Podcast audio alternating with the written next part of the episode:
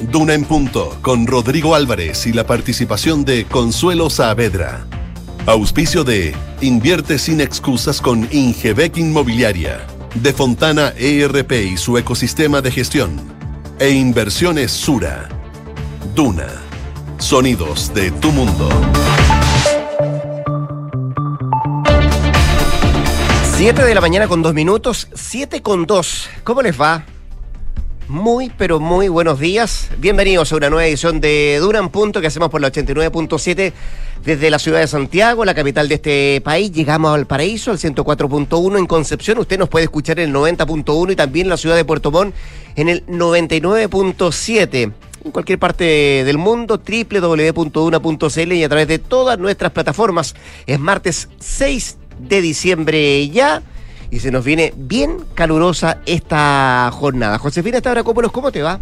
Muy bien, ¿y a ti cómo muy estás? Bien, muy bien. Qué bueno. Oye, ya empieza a hacer calor acá en la capital. Nuevamente, sí. Nuevamente, a esta hora hay 16 grados casi de temperatura. La máxima va a llegar hasta los 33. Hoy día. El día de hoy y las máximas van a mantenerse en, esa, en ese sentido. ¿eh? 32 mañana, 32 el jueves, pero bajar de los 30 grados por lo menos de aquí al sábado, ni una posibilidad, cielos totalmente despejados. Les cuento también Viña del Mar y Valparaíso. Recordemos que el pronóstico del tiempo que nos da eh, Meteo Chile es principalmente para la costa. 10 grados de temperatura máxima de 23 con cielos despejados, una condición que se mantiene para los próximos días, pero al interior de la región de Valparaíso va a ser más calor. ¿Y por qué lo mencionamos? Porque hay peregrinación a los Vázquez. Durante ya esta jornada probablemente varios empiezan con la caminata y les recuerdo que eh, va a estar eh, cerrado, corte de ruta en la peregrinación desde las 18.30 horas de mañana hasta las 8 de la mañana del 8 de diciembre entre el kilómetro 104, variante Viña, ruta 68 y el kilómetro 9,6 del viaducto El Salto en ambas direcciones, así que a hidratarse bien porque va a ser mucho calor, sobre todo al interior de Valparaíso. En otras zonas donde nos escuchan, Concepción, 13 grados máxima de 24 cielos despejados y en Puerto Montt a esta hora se espera lluvia débil, 12 grados máxima de 19. Tenemos tantas cosas que revisar en esta edición de Una en Punto, hay tantas noticias sobre la mesa eh, que vamos a tratar de aprovechar todo el tiempo posible. Vamos a estar también con la Consuelo Saavedra en un rato más y nuestros infiltrados, cómo no, en esta jornada. Vamos a estar con la Isa Caro que nos viene a contar sobre las horas claves del acuerdo constitucional y también con Juan Pablo Iglesias que nos va a llevar a la Argentina, donde hay mucha expectación eh, a propósito del fallo contra Cristina Fernández de Kirchner que se va a conocer hoy eh, y que, mm, por cierto, genera mucha expectación. ¿Qué se espera de ese fallo? ¿Y qué viene ahora para la actual vicepresidenta de ese país? Bueno, lo conversamos en un rato más con nuestros infiltrados. Siete de la mañana con cuatro minutos, siete con cuatro. Estos son nuestros titulares.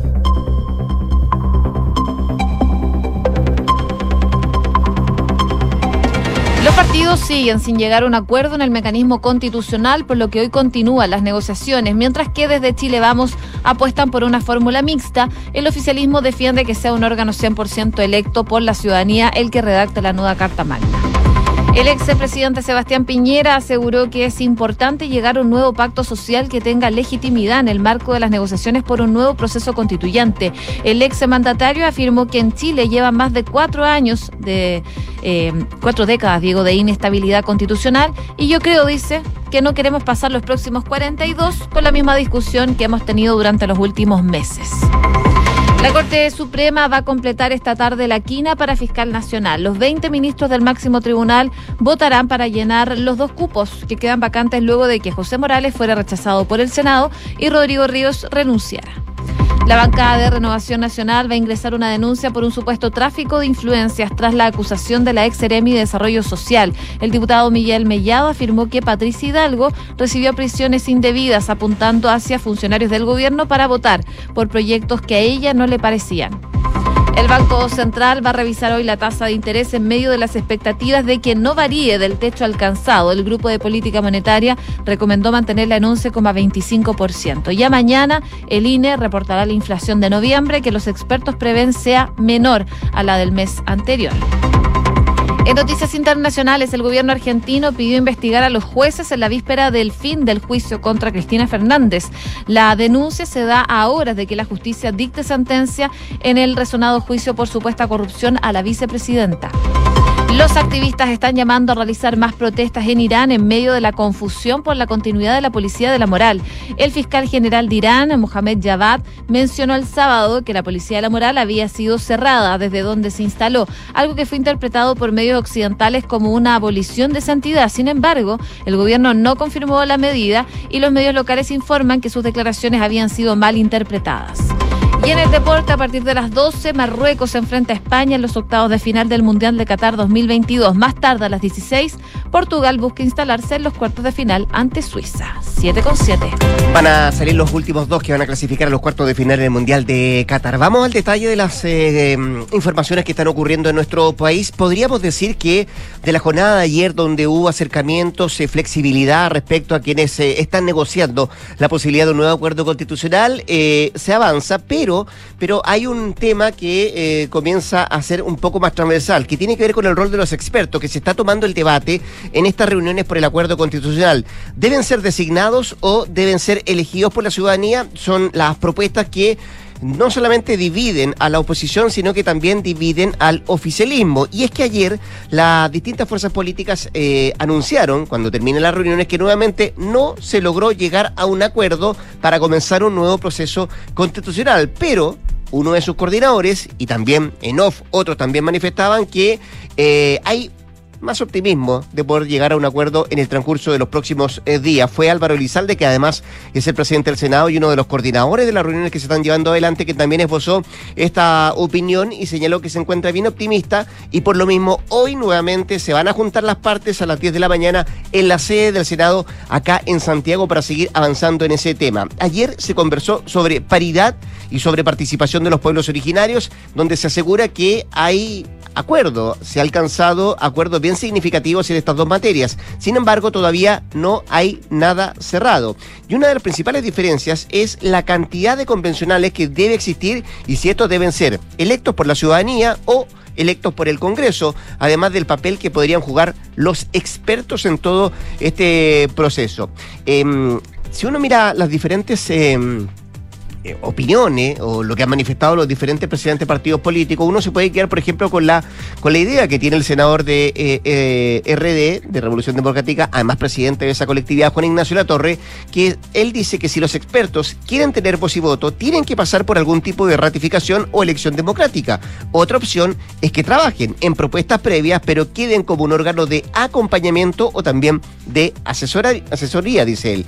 El mismo senador acusó que la derecha se puso rígida y también obtusa de que tenían que ser designados a dedo por el Congreso. Y ahí está el gran problema, o lo que divide más, o lo que imposibilita eh, llegar a un acuerdo en, en esta materia. Y si uno mira, por ejemplo, la postura o las diferentes declaraciones que han hecho personeros de la Unión Demócrata Independiente, uno se puede quedar con la idea que tiene, por ejemplo, el diputado Juan Antonio Coloma, que dice que es fundamental la presencia de expertos, eh, asegurar expertos, dice él, que permitan redactar una nueva y buena constitución para Chile. Ese es el eje que nosotros, dice, en eh, Chile Vamos, estamos conversando y estamos poniendo sobre la mesa. Ahí está eh, el gran dilema, la gran división que hasta hoy, hasta hoy, o hasta ayer podríamos decir, todavía tiene, tiene aguas separadas respecto a lo que se piensa de uno y otro sector, pero también en la propia interna. Así que vamos a ver qué es lo que pasa en el transcurso de esta jornada. Segunda reunión consecutiva para ver si se logra un acuerdo y a ver si el optimismo del presidente del Senado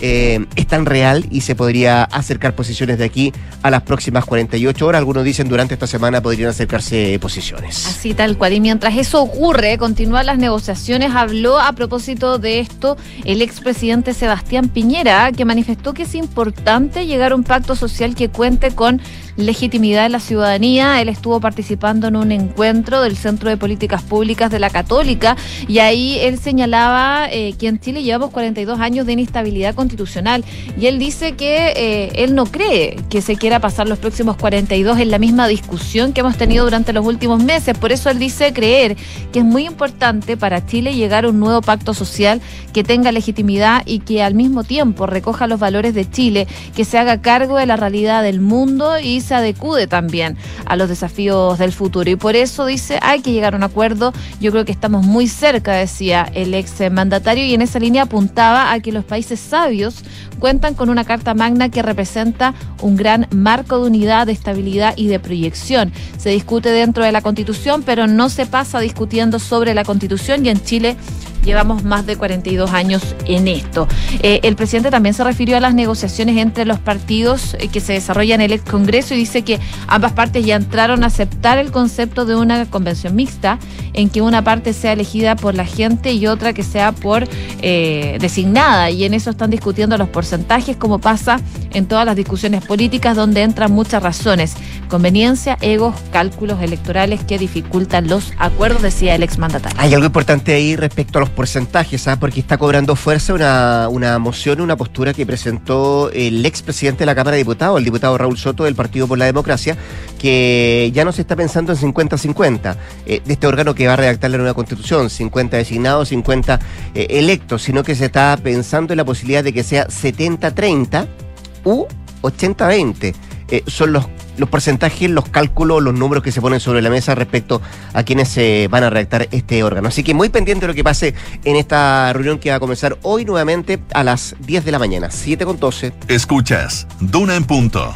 Bueno, definitivamente no habrá nuevo concurso, todos siguen en carrera, esa es la base con que hoy va a llegar la Corte Suprema a dirimir una nueva quina para el cargo de fiscal nacional en un pleno que debiera comenzar cerca de las 13 horas. El máximo tribunal del país va a completar los cinco nombres para hacerse con este cargo, llenando los dos cupos vacantes además. Uno, el del fiscal José Morales, quien usted recordará eh, la nominación que no fue electa eh, en el Senado, eh, que no recibió el respaldo en la Cámara Alta, y su par Rodrigo Ríos, quien renunció a la postulación. En tanto, las tres alternativas que siguen en carrera, que siguen en la quina, son la que ya había votado el máximo tribunal, es decir, Ángel Valencia, quien obtuvo la primera pasada 17 votos, Marta Herrera, que tuvo 9, y Carlos Palma, que tuvo 7 votos. Hay derechos adquiridos del resto de los miembros de la quina que están vigentes, fue lo que dijo ayer la ministra vocera de la Corte Suprema, Ángela Vivanco, em, para ratificar entonces que todos siguen en carrera y descartar lo que se había hablado en algún minuto de la posibilidad de que se hiciera una nueva quina con cinco nombres diferentes y no se mantuvieran a los tres que estaban anteriormente. Bueno, para completar los cupos disponibles, el máximo tribunal deberá escoger dos nombres entre un total de 12 postulantes y entre los que destacan está el fiscal regional de Los Ríos, Juan Agustín Meléndez, quien ha ejercido como fiscal nacional subrogante tras el retiro de Jorge Abbott. También destacan sus pares regionales de O'Higgins, Emiliano Ares y también suena aquí con fuerza la defensora de la niñez Patricia Muñoz. Tras completar la quina, va a pasar lo que pasó la vez anterior, que el presidente de la República, Gabriel Boric, deberá volver a escoger un nombre y proponerlo ante el Senado para repetir el proceso que ya vimos anteriormente la semana pasada y donde no fue electo eh, el fiscal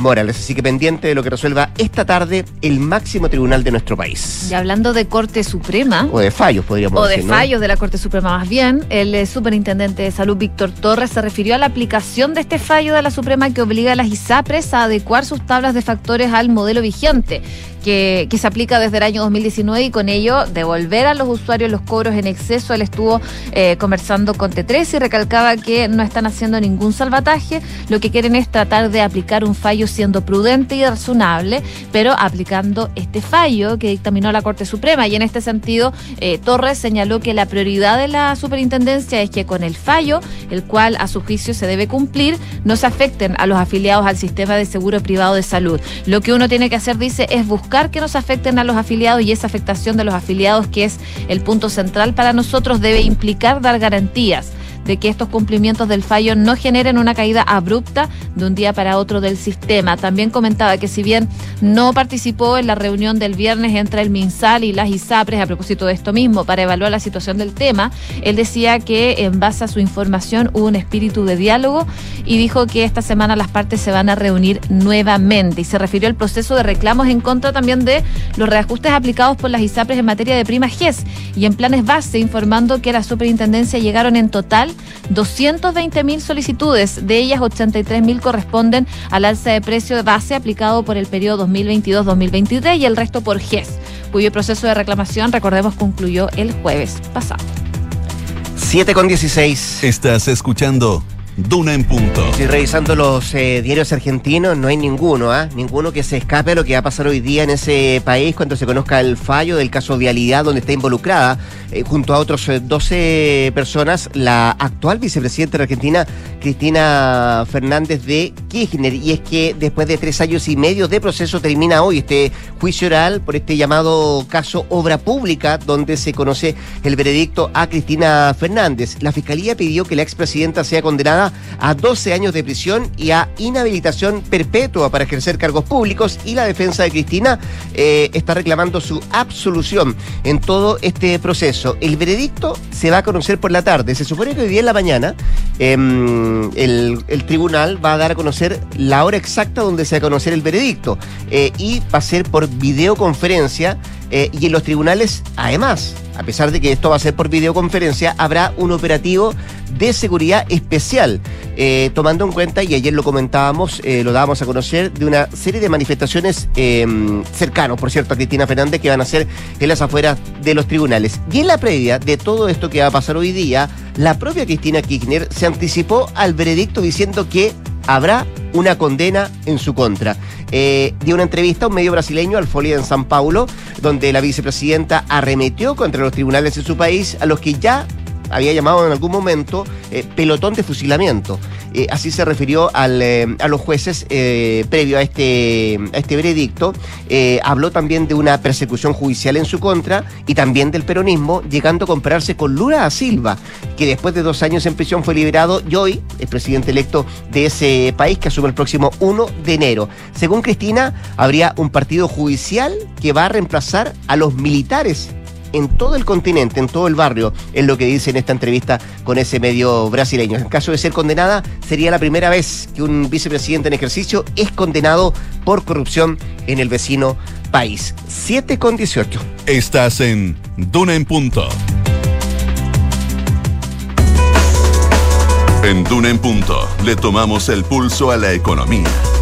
Revisamos indicadores económicos, la UEF 34.846 pesos, el dólar cerró al alza, 897 el euro.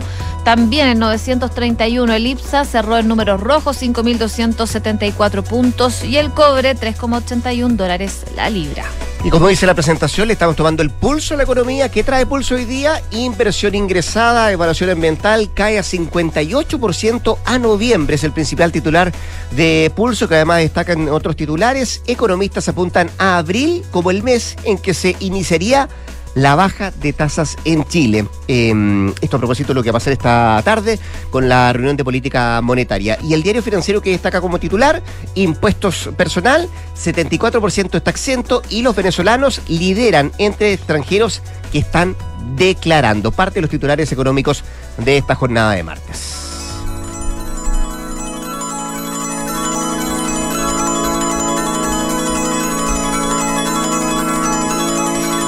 Hoy en los últimos días, la banda Fleetwood Mac ha visto cómo sus discos vuelven a la lista de los más escuchados. Esto tras la triste noticia de la muerte de una de sus miembros, Christine Mavi, la semana pasada. Ella estuvo detrás de varios de los mayores éxitos de la banda, incluido Little Lies, Don't Stop, Everywhere, que estamos escuchando actualmente acá en Duna en Punto. Ella eh, murió el 30 de noviembre a los 79 años, pero desde entonces el interés por esta banda, por esta gran banda Fleetwood Mac, se ha disparado. Rumors, el disco de 1977 del grupo, volvió a subir 15 lugares al top 10 esta semana, experimentando un aumento del 200% en comparación con el mismo periodo de la semana pasada. Mientras tanto, su colección de éxitos, eh, Don't Stop, salta nueve lugares después de un fin de semana de altísimas ventas. Así que buenas noticias dentro de todo para Fleetwood Mac.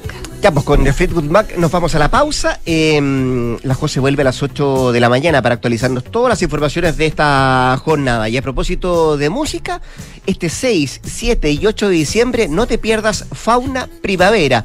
Puedes escuchar y ver a Metronomy, a Fleet Foxes y más en Movistar Arena. Compra tus entradas en puntoticket.com. Más información en faunaprimaverafest.cl. Invierte sin excusas con Ingebec Inmobiliaria. Ahora te ayuda a comprar un departamento en verde o con entrega inmediata pagando el pie hasta en 48 cuotas sin intereses. Descubre este y más beneficios en ingebecinmobiliaria.cl. 7 con 21.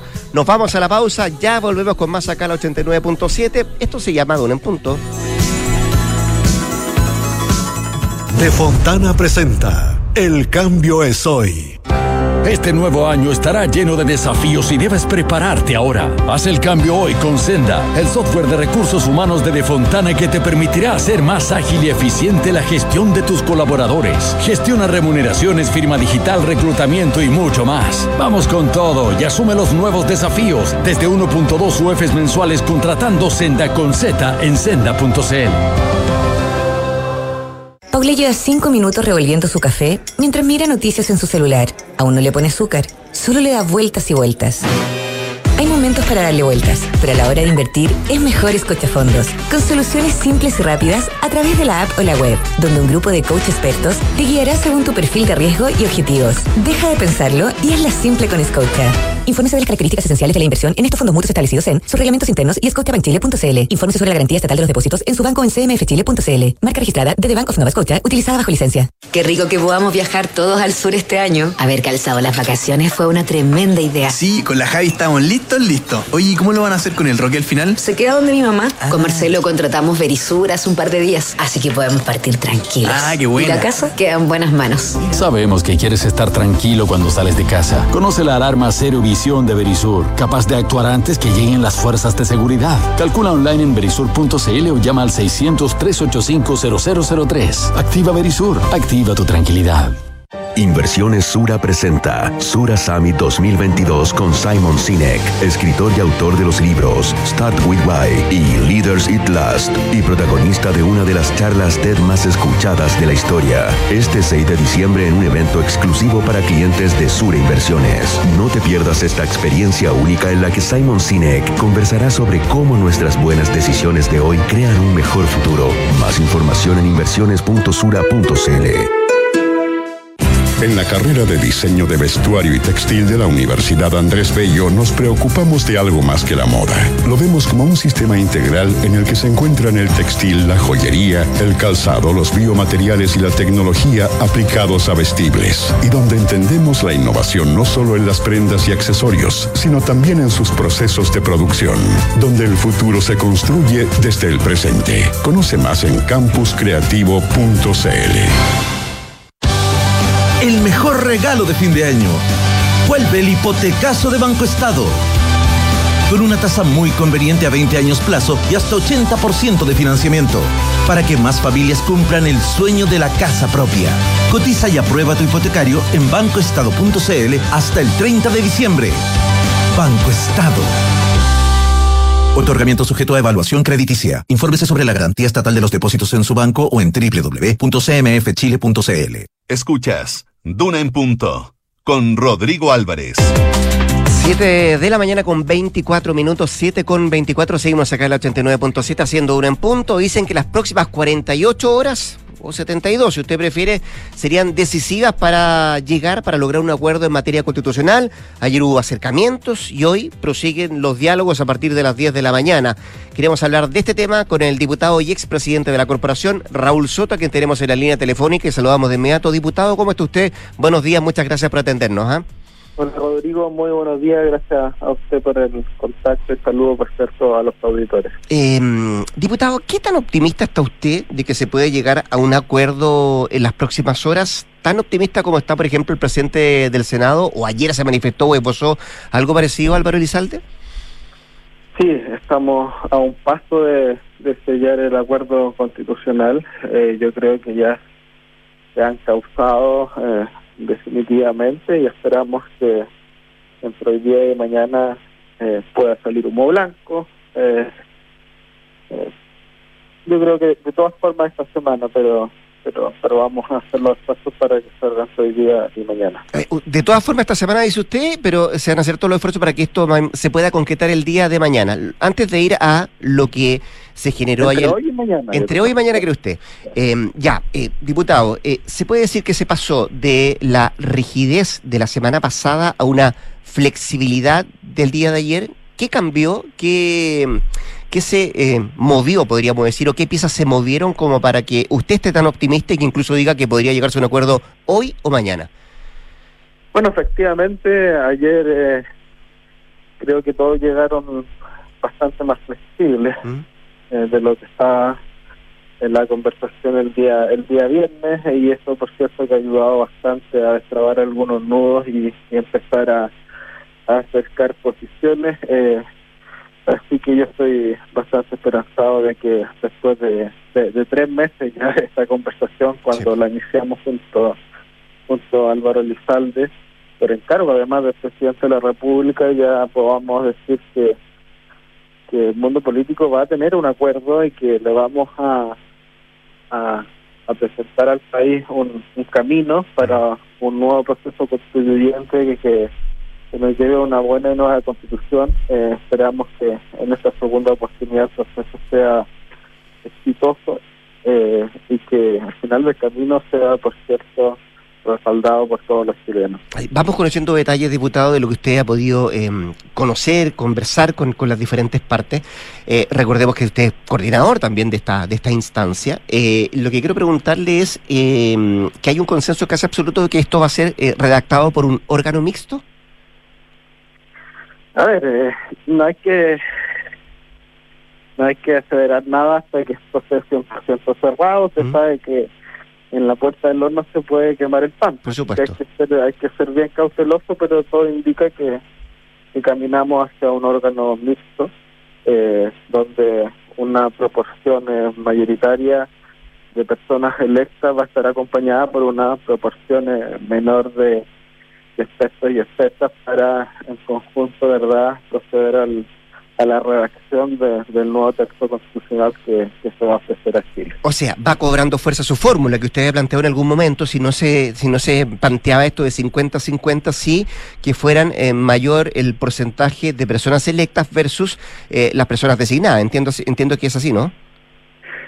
Bueno, esa es una, una de las de las posibilidades, eh, todavía está, digamos, en discusión la forma de elección o de asignación de esos expertos y expertas, pero ya yo diría que hay consenso respecto de que de que ellos deben estar dentro del órgano y también deben ser parte del proceso de construcción y votación de las normas constitucionales.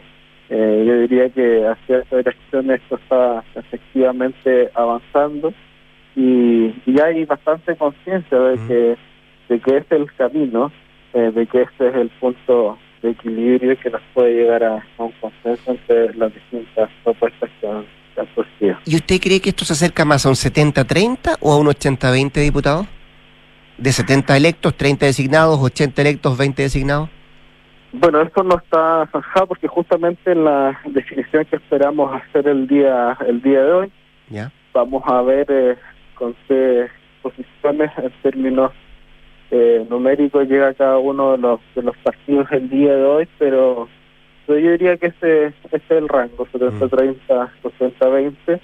Eh, nosotros esperamos ahora que en esta etapa final eh, se mantenga esa voluntad que hemos visto el día de ayer y también la flexibilidad, ¿no? Para poder eh, dar el último paso que es el que nos está faltando, que no empecemos nuevamente a trincherarnos o a pararnos exclusivamente en nuestras convicciones, sino sí. que esas convicciones que hay que defender, por cierto, deben ir acompañadas en esta etapa final de eh, pragmatismo y, y, de flexibilidad. Eh, de lo contrario, corremos el riesgo de quedarnos a un paso de este acuerdo y yo creo que eso sería una tremenda irresponsabilidad para Chile. A propósito de ese concepto que usted utiliza, diputado Soto, eh, el de flexibilidad, usted podría, hoy a esta hora de la mañana y sabiendo que todavía queda todo el día de conversaciones, pero podría asegurar que en el oficialismo, en su sector, van a aceptar el órgano mixto siempre y cuando la proporción de um, electos sea mayor? A ver, eh, quiero ser prudente. ¿Sí? Quiero ser prudente. Eh, hay que esperar las definiciones eh, públicas de cada uno de los partidos y del oficialismo en su conjunto, ¿no?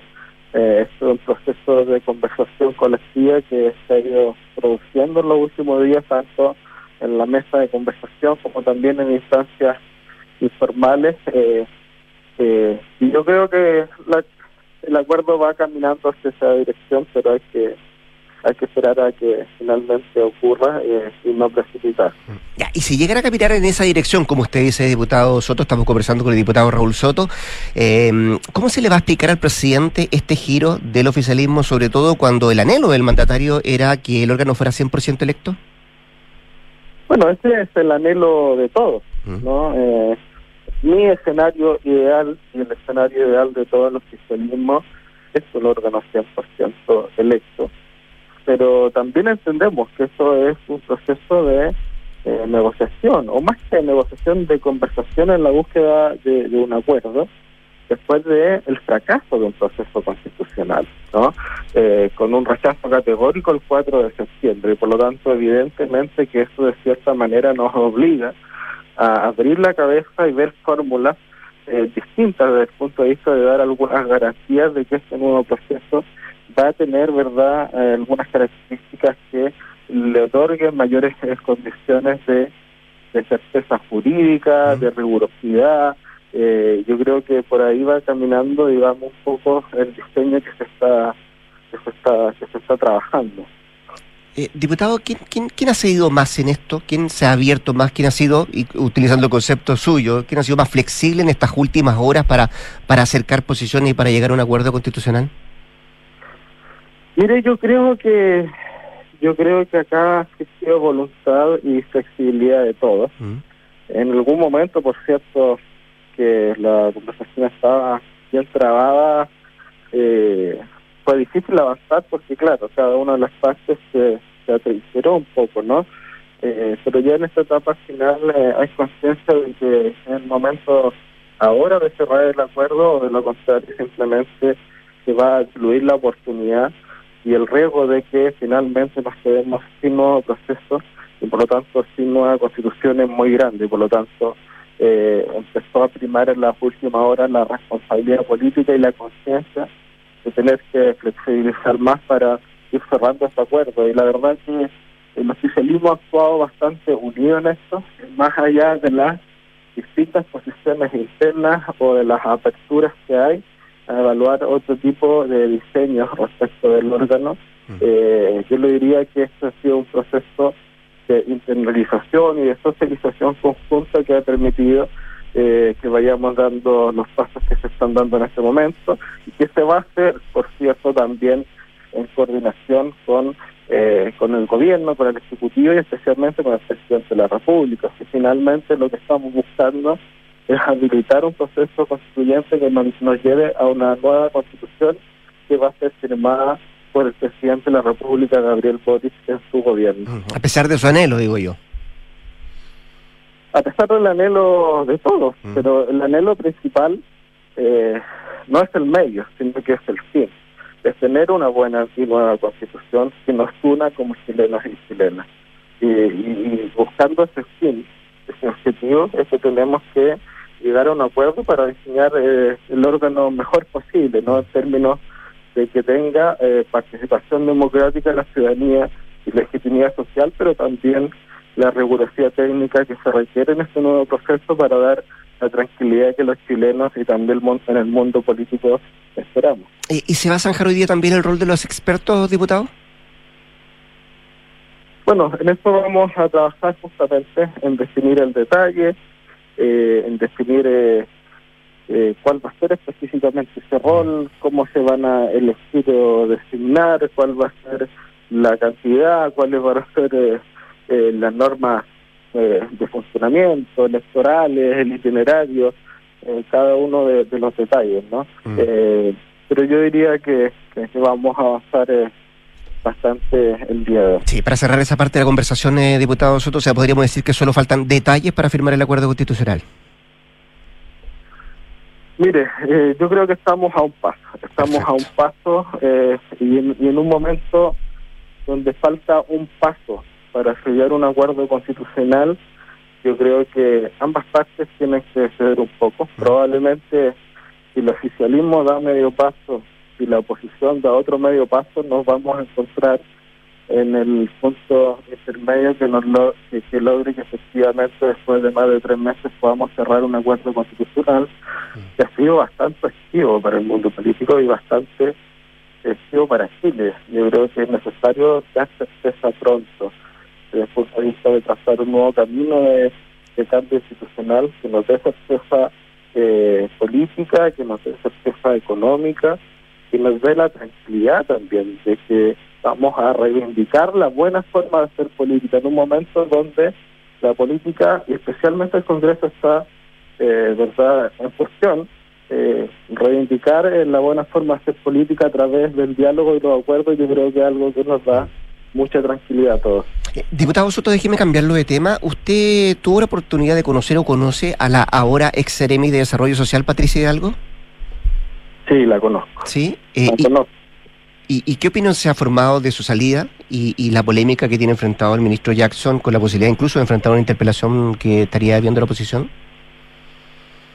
Bueno, una situación muy compleja. Eh, la verdad que me cuesta hacerme una opinión o opinar públicamente sin tener todos los antecedentes y cuando hay un proceso verdad de, de acusaciones cruzadas que deben ser eh, aclaradas e investigadas, ¿no? Eh, el Partido por la Democracia, esto es una declaración pública y yo me remito más bien a, a esas consideraciones. Yo mm. creo que acá lo importante eh, es que las cosas que se han acusado mutuamente puedan ser eh, aclaradas y que tengamos obviamente la mayor publicidad posible en las relaciones institucionales al interior del gobierno. Pero usted la conoce a ella, ¿qué opinión tiene de ella? ¿Le cree respecto a lo que ha dicho?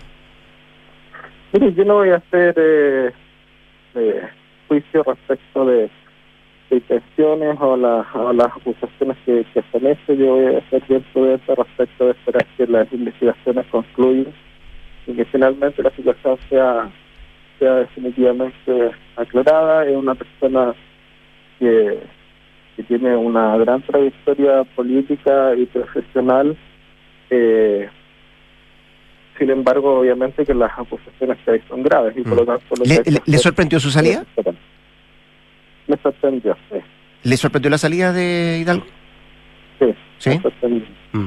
Ya pues, el diputado del PPD, Raúl Soto, conversando esta mañana con Tuna. Gracias, diputado, que esté muy bien. ¿eh? Gracias, Rodrigo, que esté bien. Un abrazo. Cuídese. 7 con 38, vamos a la pausa. Si eres cliente de Impresiones Sura, no te pierdas la transmisión de Sura Summit 2022 junto al prestigioso escritor Simon Sinek en un conversatorio sobre cómo el poder de tus decisiones crea futuro hoy 6 de diciembre a las 7 de la tarde. Más información en inversiones.sura.cl.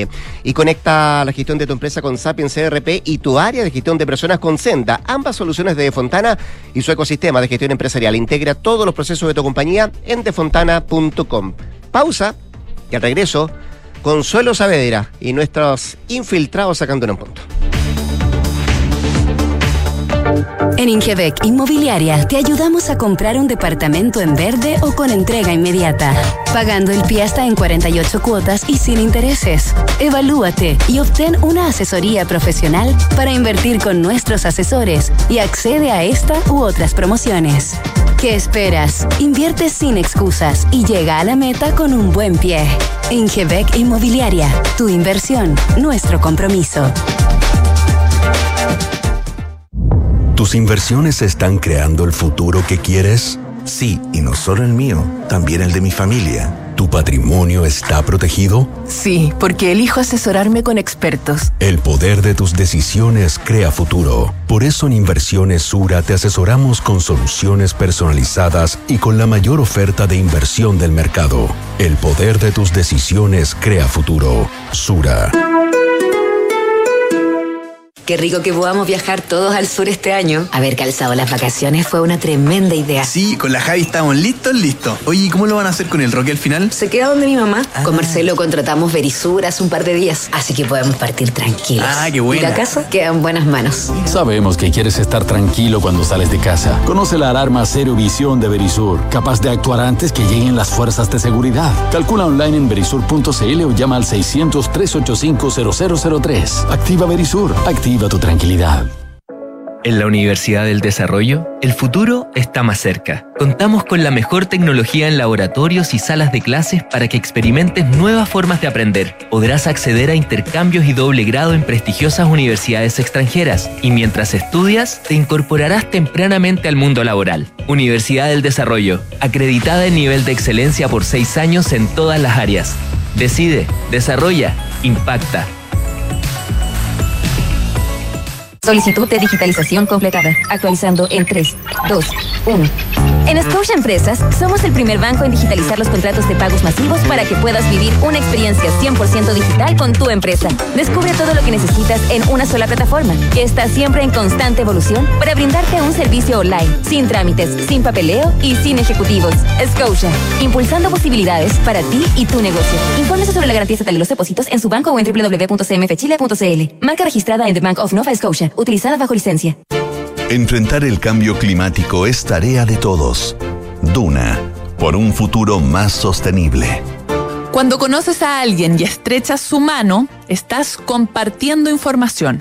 Es un gesto amistoso que denota el deseo de establecer una interacción social. Sin embargo, en un futuro, un gesto así quizás sirva para compartir más cosas, desde tu nombre y apellidos hasta tu dirección de contacto. Se trata de un avance tecnológico que permitirá avanzar en la llamada computación invisible, que está siendo impulsada por dos investigadores de la Universidad de California mediante el desarrollo de ropa inteligente, que permitirá intercambiar datos y activar dispositivos por medio de sensores y circuitos integrados. Ejemplos de ropa inteligente que se están desarrollando son pijamas con capacidad para monitorear el sueño, calzado o calcetines con podómetros integrados y camisetas que miden el ritmo cardíaco, entre otros. Acciona, expertos en el desarrollo de infraestructuras sostenibles para recuperar el planeta. Escuchas Duna en punto. Duna 89.7.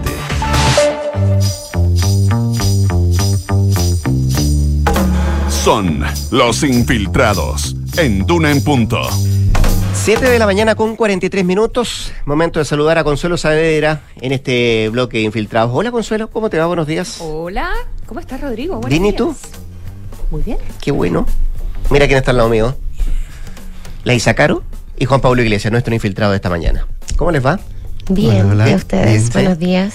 Qué bueno. Buenos días. Eh, yo terminé de conversar recién con el diputado Raúl Soto y, y está, parece que muy optimista. Si no es hoy día, sería mañana que se podría llegar a un acuerdo, un acuerdo constitucional. Sí. ¿Qué tan cerca de la realidad el optimismo de, de Soto, Elizalde y un grupo más ah, que se ve bien optimista respecto a lo que Sí, podría ayer, pasar? ayer ¿Quién- el, el y quién se- comentario. ¿Y quién se dio, que- verdad? claro ¿Quién que se sí. dio y, y cuánto? ¿Quién se movió? Ayer era el comentario justamente en el Congreso de que, eh, claro, entre hoy día o mañana ya podríamos tener al menos eh, un acuerdo, un preacuerdo, digamos, un acuerdo eh, que pueda ser eh, firmado ya por, por los partidos políticos que negocian eh, estas nuevas bases para un acuerdo constituyente.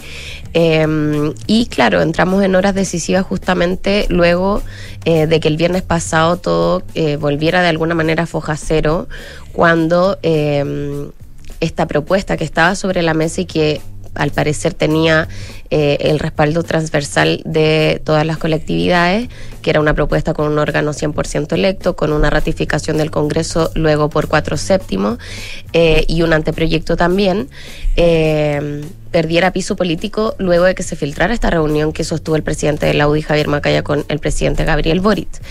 Eh, y en base a ese texto, finalmente es que el presidente eh, interviene, ¿cierto? La semana pasada tiene un comité político con sus partidos, fija ciertas líneas rojas ahí, ellos se han definido eh, por defender eh, a muerte el 100% electo, ¿cierto? Un órgano que, que no tenga autoridades designadas eso por parte del gobierno. Sin embargo, como esa propuesta terminó finalmente no flotando porque hubo eh, en la derecha eh, personas que eh, recriminaron de alguna manera a Macaya por haber asistido sin consultar previamente al Palacio de la Moneda a reunirse con el presidente, pero también porque en RN esto era una fórmula que no, que no tenía el respaldo suficiente, sobre todo por la composición del órgano eh, fue que el viernes pasado terminamos de nuevo con eh, negociaciones más bien trabadas.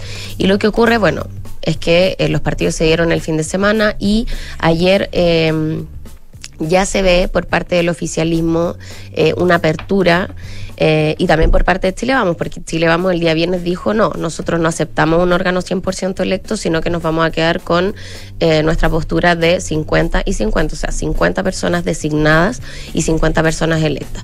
Y ahí ambas partes, bueno, eh, tiraron yo creo los tejos pasados y ya ayer empezamos a ver eh, cierta flexibilidad, como lo conversabas tú justamente con el diputado Raúl Soto, en donde por una parte el oficialismo eh, es- está consciente de que finalmente es muy difícil ya a estas alturas que tengamos un órgano 100% electo y que van a tener que entrar en esta dinámica eh, de eh, ver ciertos los guarismos que finalmente van a, poder viabilizar un acuerdo y que implica que sea un órgano mixto con eh, representación de personajes, digamos, designados y otros que sean electos por la ciudadanía. Eh, así que estamos en eso, se habla de 70-30, como tú Oye, decías, sí. 80-20. Y Eh, la parte de expertos, la parte de expertos sería eh, elegir, o cuáles son las preferencias, sería designada por el actual Congreso en base a la representación que las fuerzas políticas tienen hoy en el Congreso, me imagino en el Senado específicamente, no sé, o eh, serían eh, listas paralelas y que se hagan en la elección de los convencionales. Bueno, ayer eh, surge esa alternativa, de hecho la propone Convergencia Social, el partido del presidente. Como tú dices, Consuelo, esto de que en el fondo los designados tengan que ser ratificados después en las urnas, como para darle un poco más de, en el fondo como una 100% electa, pero en realidad no, como se habló de, de un- una falsa comisión, o sea, una falsa, un falso órgano 100% electo con esa fórmula, pero pierde piso inmediatamente porque ahí la derecha se da cuenta y dice, bueno, ¿qué pasa si es que nosotros mandamos a todos los expertos designados en una lista? Y hay una campaña para que esto se caiga, se caen todos los expertos y quedamos solamente con, eh, con integrantes electos por la ciudadanía, que es lo que ellos eh, reclaman en el sentido de que no quieren que se repita lo que pasó en la Convención Constituyente. Ellos creen que de alguna manera da garantías de gobernabilidad y de que esta cuestión eh, tenga una viabilidad distinta, ¿cierto? Eh, y lleguemos a un texto que pueda ser aprobado por la ciudadanía con eh, expertos que, claro, sean designados por el Congreso. Entonces, esa idea es que perdió fuerza porque además no había fórmula clara de qué es lo que pasaría si es que se caen los expertos.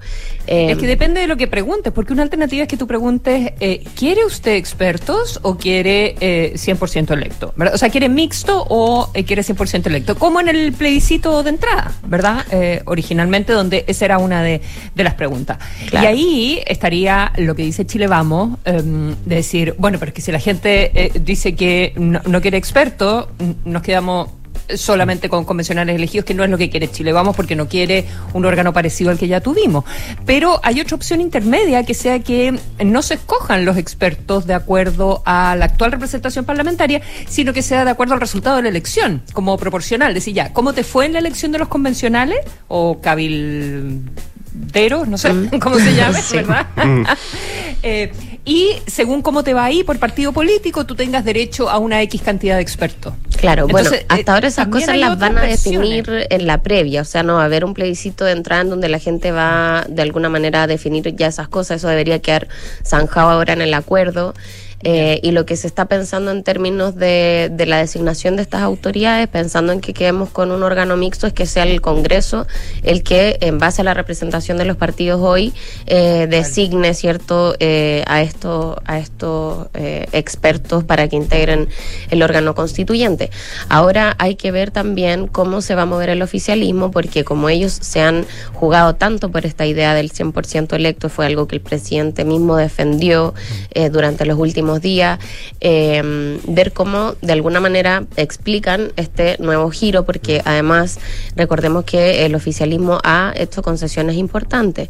Eh, me decían anoche de esto que, por ejemplo, si es que llegasen a eh, acordar un 70-30, un 80-20, lo ideal para el oficialismo es que, por ejemplo, se elimine la posibilidad de que sea el Congreso el que ratifique. O sea, te entrego el 100% electo, pero ustedes denme eh, que le quitemos de alguna manera este tutelaje que ellos le llaman a que sea el Congreso el que ratifique el texto. Y bueno, en ese orden, digamos, se van a dar hoy día las negociaciones eh, porque aquí todos van a tener que terminar cediendo y eh, pensando en las internas de cada sector, eh, hay harta desafección, tanto en la derecha como también en el oficialismo, no solo por este tema, sino que también por los giros que ha dado el gobierno, no, no va a ser menor que, que los partidos de, de la centroizquierda y de la izquierda concedan esta cuestión que ellos habían planteado como, como una línea roja.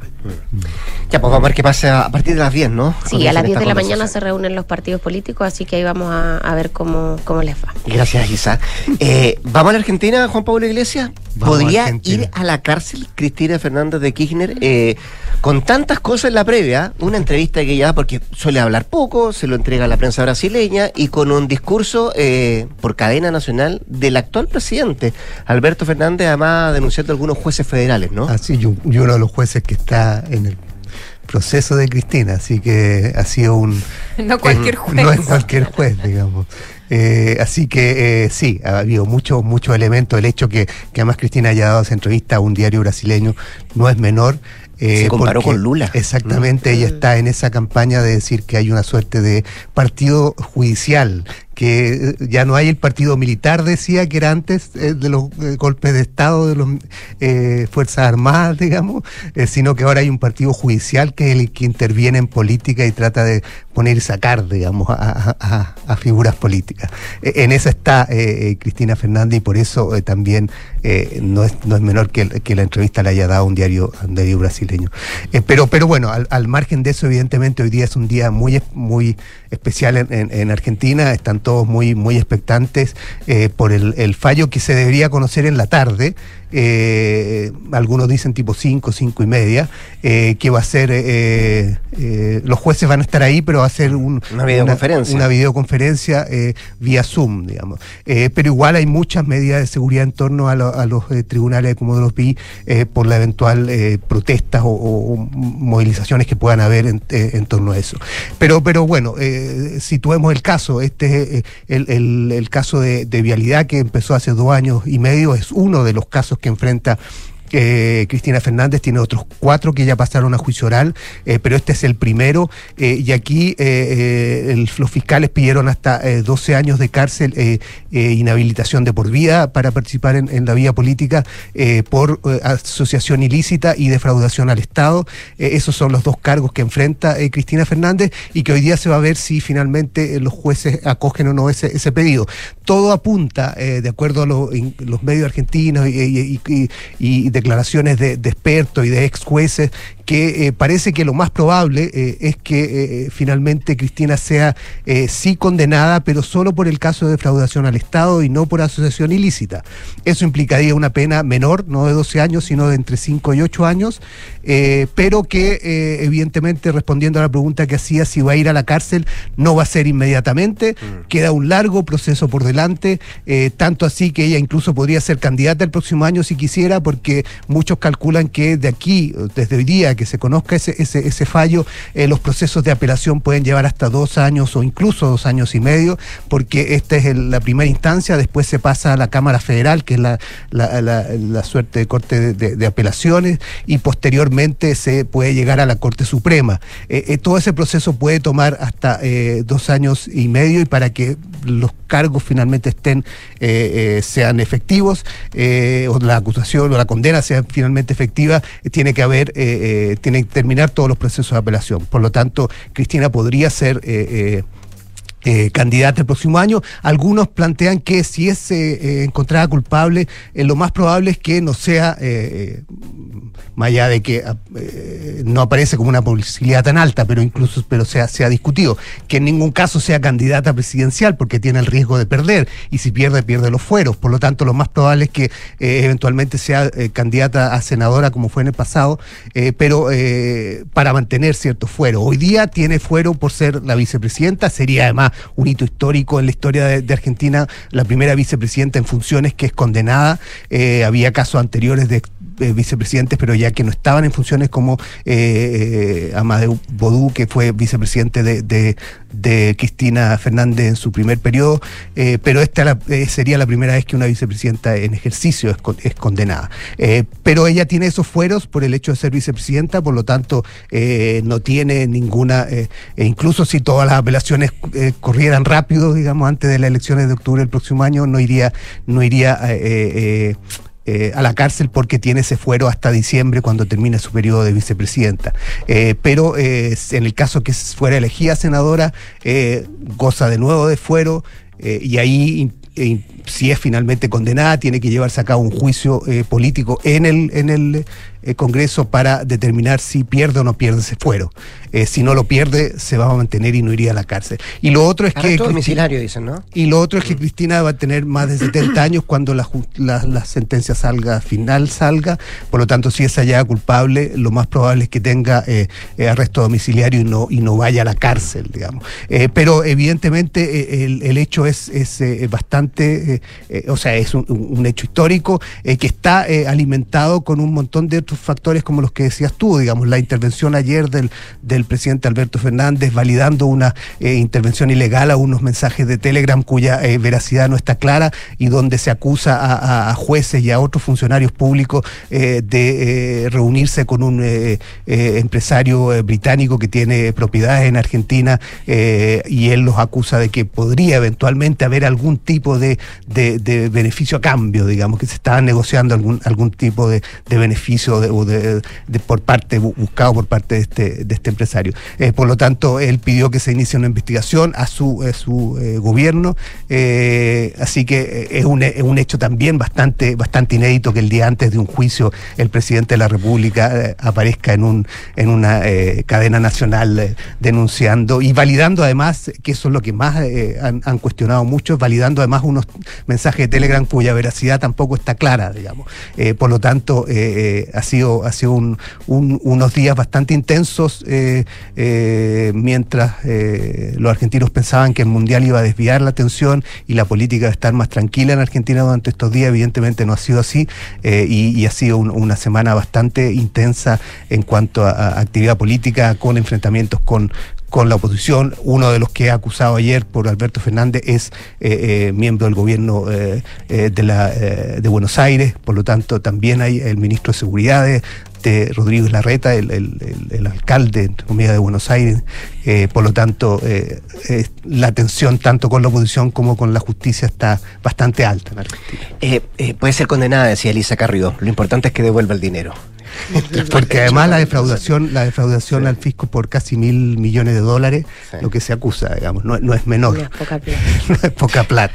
Estamos Así pendientes que- de esto entonces. 9.30 parte la audiencia, pero se va a 9:30, conocer en la tarde. Exacto, Van a ver la hora- 9.30 sí. parte la audiencia porque son las últimas eh, intervenciones de los eh, de los eh, acusados que quedan, son 13, recordemos los acusados, no, no es solo Cristina, eh, y se piensa que el fallo saldría tipo 5 Cinco de la tarde, eh, sí. cinco y media. Eh, Cristina ha defendido su inocencia y dijo en su última intervención que esto era como un pelotón de fusilamiento. Sí, pues, lo había dicho ella, la semana pasada. Lo repitió ayer con, con Julia.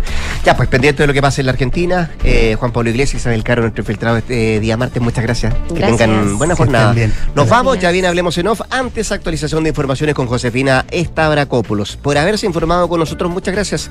Que tenga un buen día.